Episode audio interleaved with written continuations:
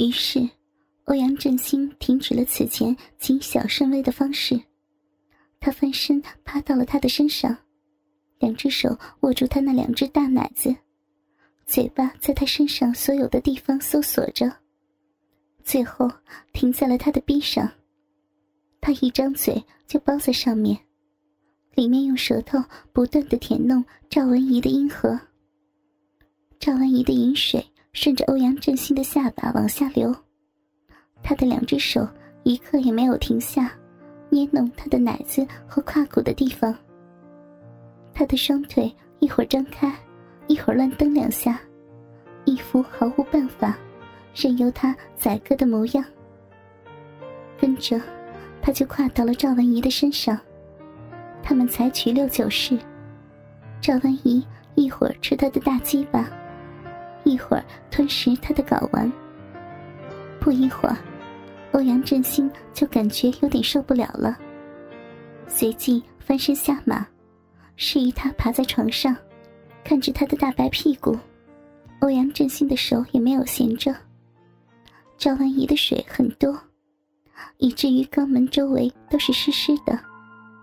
欧阳振兴就用右手食指蘸上他的饮水，在他的屁眼四周摸着，一点一点的用食指进入他的屁眼。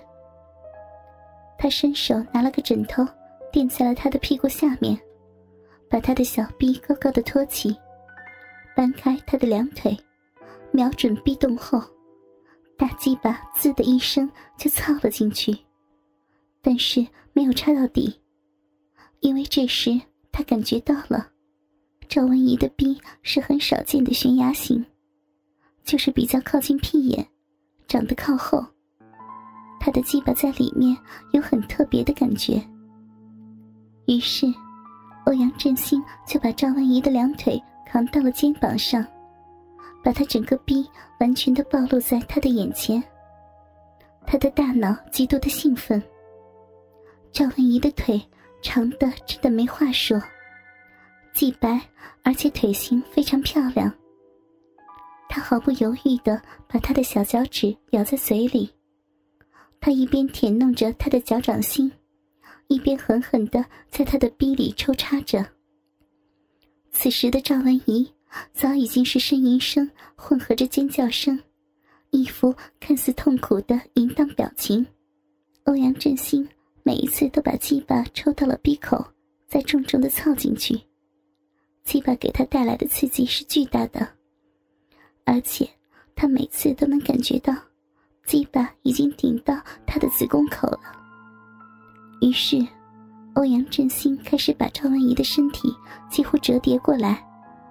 把他的整个身体压在他的身上，不停的用龟头磨他的花心，时不时的狠狠的操上一两下。赵文怡的嘴里不停的发出粗重的呻吟，好舒服呀！欧阳振兴为了加大给他的刺激，他的手插到他和他的身体之间。用他的中指和食指，不断的捏弄他的阴核。赵文怡果然受不了他这一套，他的屁股不断的极力向上，来配合着他的活动。而欧阳振兴也用尽所有的力量，用身体来刺激他的耻骨，和用蛋蛋来打他的屁眼部分。终于，赵文怡还是没能顶住他的组合套法。只见他挣扎着把两腿从他的肩膀上挣脱开来，继而死死的用双腿把他的腰部夹住，双手也像乐队指挥般的在空中胡乱的挥舞着，随即又紧紧的勾住他的脖子。欧阳振兴只感觉到他的下半身在剧烈的抽搐着，赵文怡的嗓子也因为喊干了。开始发出沙哑的叫声，用力呀，好舒服！欧阳振兴也被他的淫荡表情感动了，在他的逼的剧烈收缩中，他也将攒了一个多月的子弹全都射到了他的骚逼深处，和他同时到达了最高峰。那个晚上，他们从床上到卫生间，不停的操逼，不停的获取彼此的身体，直到精疲力尽。他折腾了足足一个多小时，终于倦极而眠。赵文怡却怎么也睡不着，时针指在两点上，是激情之后最难熬的深夜。他扭亮台灯，在柔和的灯光下，打量着他的枕边人。欧阳振兴是十成的帅哥，尤其是那一双总是含笑的眼睛。有着所向披靡的魅力，可赵文怡的心底却更喜欢他熟睡的样子。尤其是当他突然在梦里笑一下，或皱皱眉的时候，那突如其来的甜蜜和伤感，让赵文怡心醉又心碎。他不禁轻轻的在欧阳振兴的额上吻了一下，他居然抬手扶了一下额头。好像不高兴他打扰了他的梦一样，赵文怡又好笑又好气，偏偏要打扰他一下。他轻轻抚摸他的身体，那种毫无瑕疵的锦缎也不能比拟的光滑手感，让他怀疑这是男性的躯体。即使是用“肤如凝脂”这种形容女孩子的词来形容，也不为过。皮肤之下。是匀称的、极富弹性的骨肉，这么完美的躯体，他想，他一辈子也不可能再遇到第二个。想到这儿，他想到早晚欧阳振兴会离开他，投入另一个女人的怀抱，这使他无奈而神伤，下意识的搂住了他。梦中的欧阳振兴，感到了他的拥抱。竟然配合的把脸深深的偎在他的胸口。那种温暖和贴服，使他心底荡漾着无比的幸福，泪水不经意的打湿了枕头。他这样和欧阳振兴依偎着，慢慢的朦胧起来。等他睡眼惺忪的从床上爬起来的时候，他就迫不及待的问道：“告诉我振兴，我记得。”昨天晚上问你老婆和志浩时，你说都已经安排好了，我不明白是什么意思。什么叫安排好了？安排什么了？啊，文姨，你有没有听说过有那么一群被人称作是三高的人？就是学历高、收入高、眼界高，他们私底下自发的组织了一个非正式的俱乐部。就是被外人称之为“换妻俱乐部”的宗旨是崇尚自由的性，满足身体，不牵强灵魂。他们说我们是朋友，然后有了性，但依然是朋友，或者有了性，有了相互交换的性，所以成了朋友。赵文怡似懂非懂的点点头。哦，好像听别人说过。怎么？恭喜你，文怡！从昨天晚上开始，你就是这个俱乐部的一员了。什么？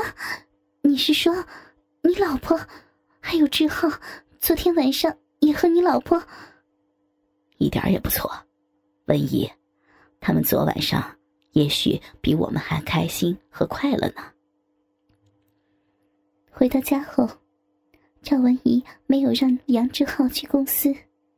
她很平静的问：“告诉我，志浩，昨天晚上的事儿，是不是你们事先安排和计划好的？